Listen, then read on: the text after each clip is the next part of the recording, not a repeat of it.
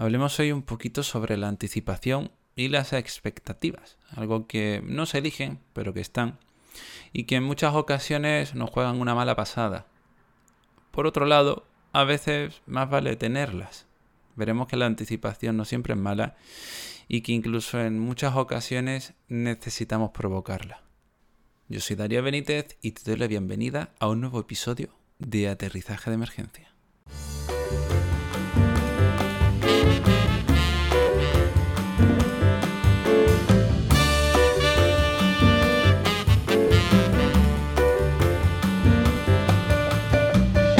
Iba tocando un episodio en solitario, que de hecho el objetivo de este podcast era que yo hablase solo y que fuese creando un poco mi contenido.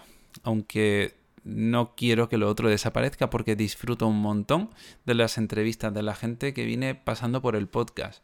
La semana que viene vendrá Sandra, Sandra Parvo, ya veréis un episodio muy chulo eh, donde hablamos del trabajo, de cómo nos tratamos, del autocuidado, interesantísimo, ella es especialista en eso, psicóloga. Y hoy hablaremos un poquito sobre la anticipación y las expectativas. Tengo otro episodio en la recámara que habla sobre comportamientos antagonistas. Y este iba a ser ese episodio, pero bueno, he cambiado de opinión. De esto va el tema, ¿no? De ser flexible, ya lo digo siempre.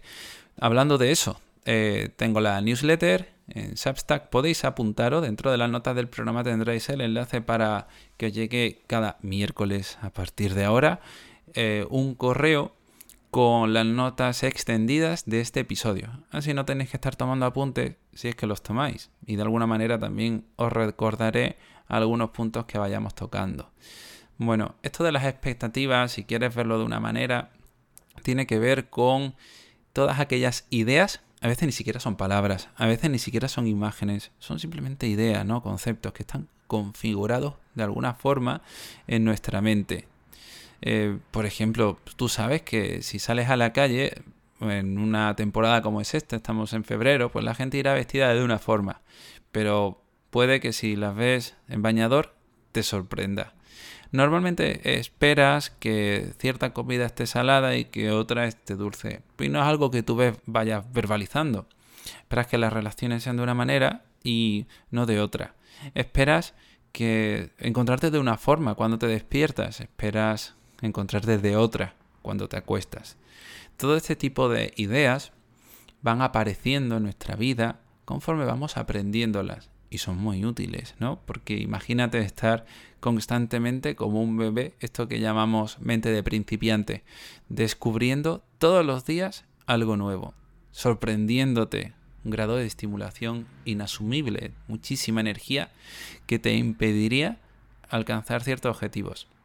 Por eso normalmente vamos diseñando esto que mucha gente llama mapa mental sobre nuestro día a día, sobre nuestra vida o hacemos reglas en general, ¿no?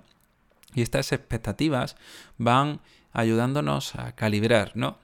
Hay veces en las que hablo de cocina, porque no sé si lo he dicho alguna vez, pero me gusta mucho cocinar. Y a lo mejor estoy hablando con mi compi, el de minimalizado, con Nacho, sobre eh, lo, cómo cocinamos cada uno, ¿no? Y a él le gusta hacerlo todo como muy técnico va midiendo todo mucho y a mí en parte eso me gusta, pero también me gusta improvisar un poquito, ¿no? Y es que dicen que los grandes chefs lo hacen todo a ojo.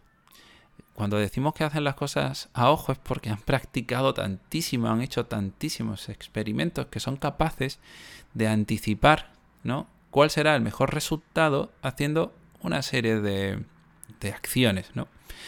¿Qué ingredientes poner y qué ingredientes no poner y en qué cantidad hacerlo? Por eso las expectativas que van configurándose poco a poco nos ayudan a ir haciendo ciertas anticipaciones.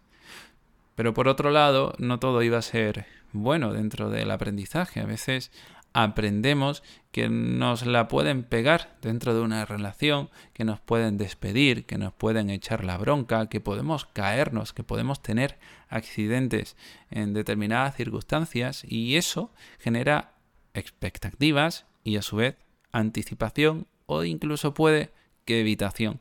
Es posible que dada tu historia de aprendizaje empieces a desarrollar como demasiadas em, estrategias de control.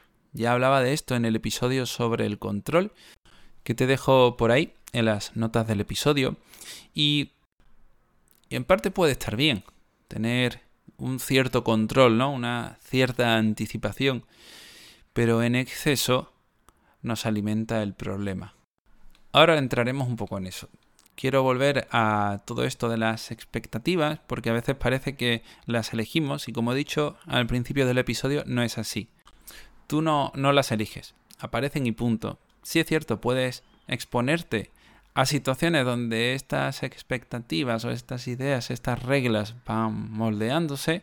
Por ejemplo, si vienes de una relación sentimental en la que se ha controlado mucho lo que hacías y ahora quieres empezar a entender que las relaciones son de otra forma, puedes conocer a gente que tengan otro, otro tipo ¿no? de, de reglas, otro tipo de perspectiva de eso.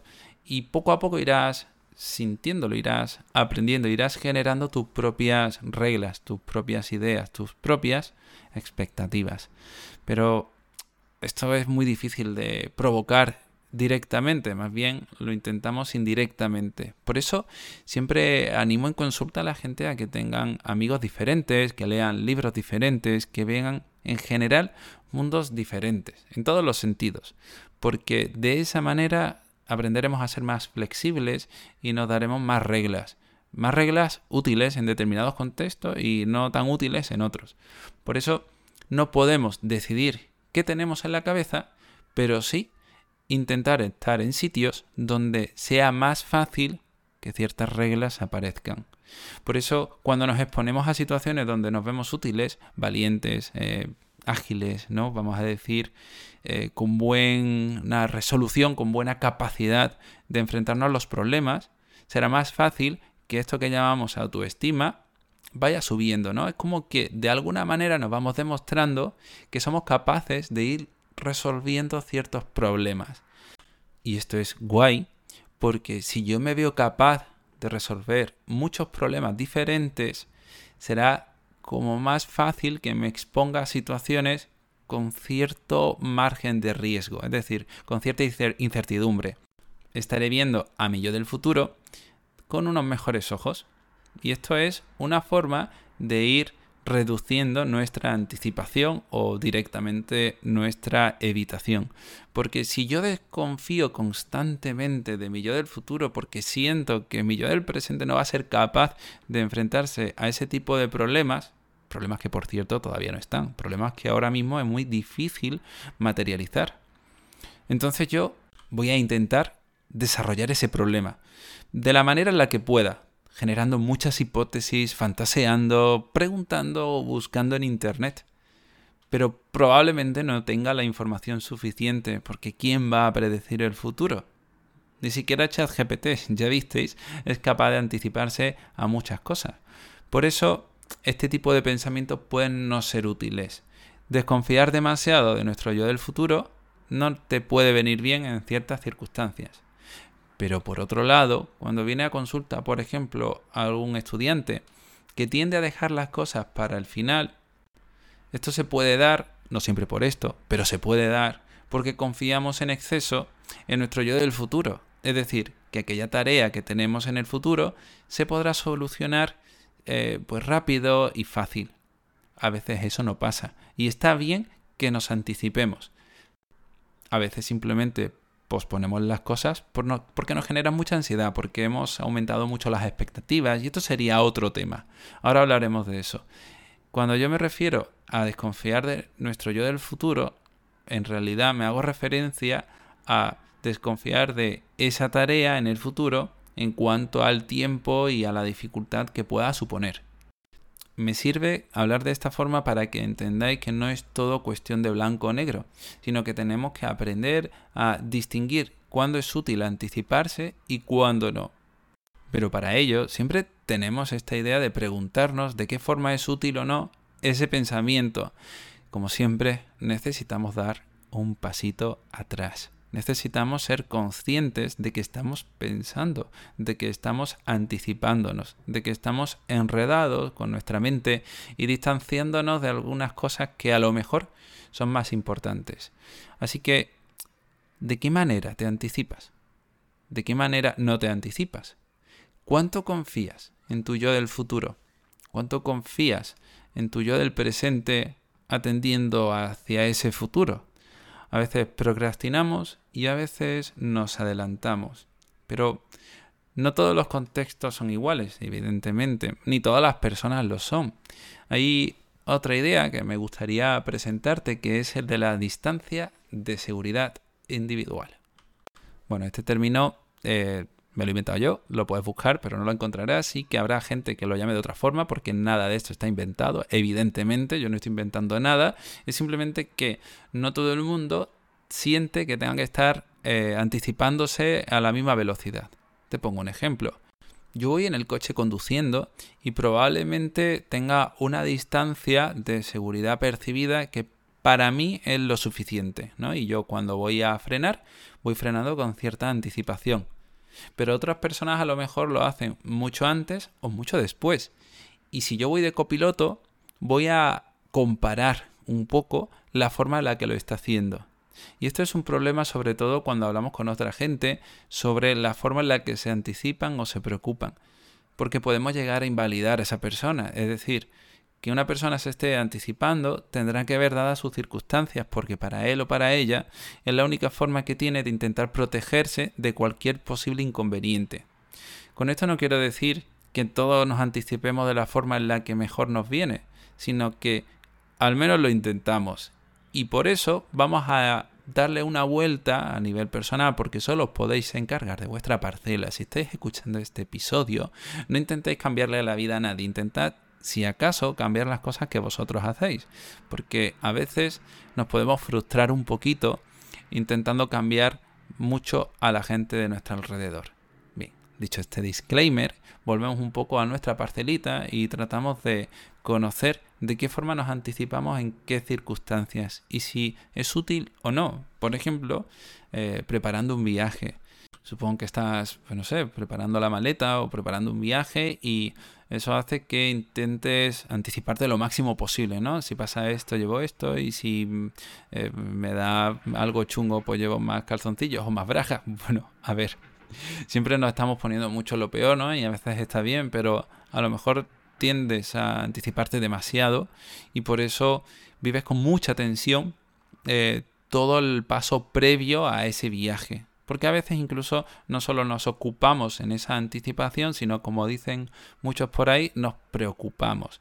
Es decir, simplemente lo pensamos y desarrollamos hipótesis, ¿no? Y nos imaginamos los peores de los peores escenarios sin llegar a tener una contingencia, es decir, sin llegar a tener una red de seguridad. Y esto sería algo todavía más complicado, es decir, solo nos anticipamos mentalmente, pero no hay, nadie, no hay nada en el presente que nos sirva para solucionar ese problema. Ya he puesto este ejemplo alguna vez, si estás preparando un viaje largo, eh, puede que sea útil que mire las ruedas, que eches gasolina, que le des una revisión al coche, por si ocurre cualquier cosa. Pero si vas mucho más allá, puede que ni llegues a hacer el viaje porque empezarás a plantearte que el coche va a explotar, que vas a tener un accidente y que no vas a poder llegar a tu destino. Entonces, si esto es así, ¿qué haces?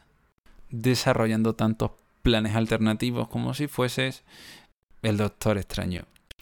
Yo sé que es muy complicado, ¿no? Y que a veces simplemente necesitamos exponernos muchas veces a improvisar lo antes posible. Este es el otro lado, ¿no? La otra cara de la moneda, la anticipación versus la improvisación, que a veces te digo, es súper útil que improvisemos, que empecemos a confiar en todas nuestras habilidades, que bastante tiempo hemos eh, dedicado a entrenarlas. ¿no? Si eres, por ejemplo, una persona que ha pasado mucho tiempo conduciendo, que ha hecho su examen de conducir y todas sus prácticas, probablemente tengas las habilidades suficientes para enfrentarte a, a los problemas que vengan en el futuro.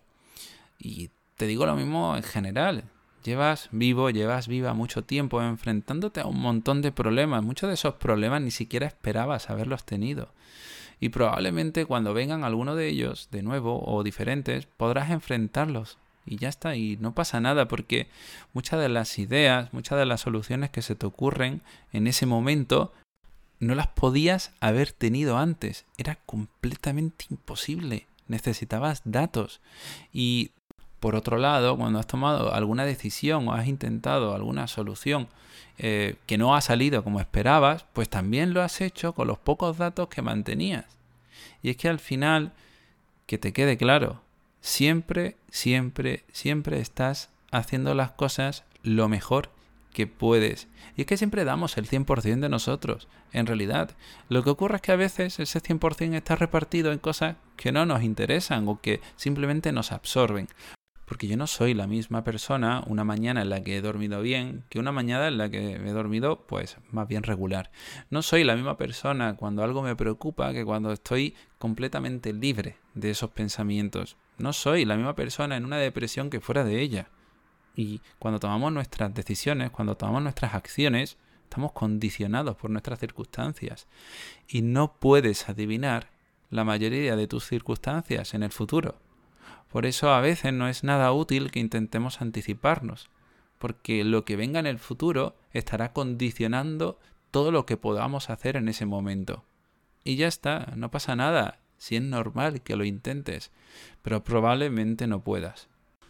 Y lo peor es que nuestro yo del presente se ve afectado por enfocarnos tanto en ese yo del futuro que no podrá hacer frente a esos problemas. ¿Qué quiero decir?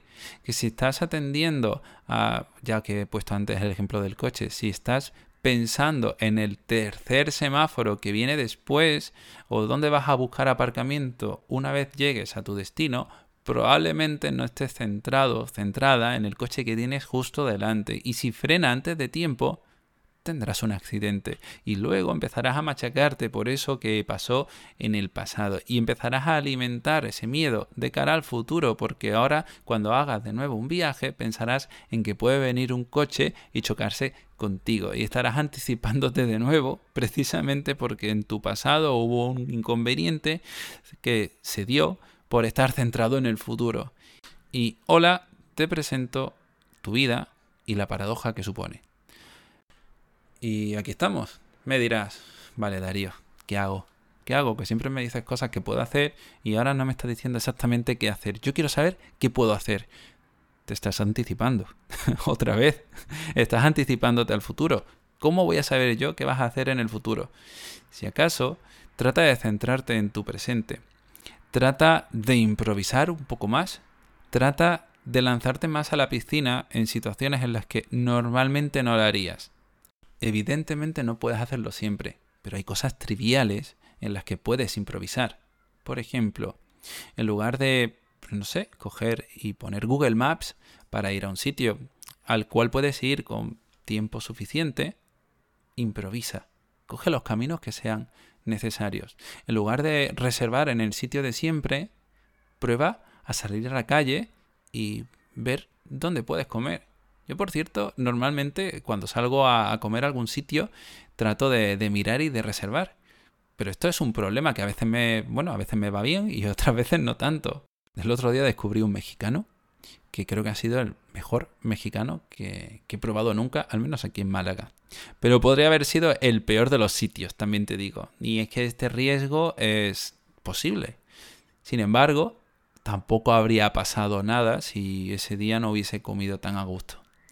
Nos da a veces mucha sensación, ¿no? Nos preocupa mucho perder ese momento. La paradoja de todo eso es cuánto nos estaremos perdiendo en realidad si no salimos un poquito de todas estas reglas. Te animo a improvisar. Te animo a no hacerlo, si sueles hacerlo en otras circunstancias, a dejarlo todo para el final. A veces necesitamos aprender a desconfiar un poquito de nuestro yo del futuro, aunque normalmente me encuentro lo contrario.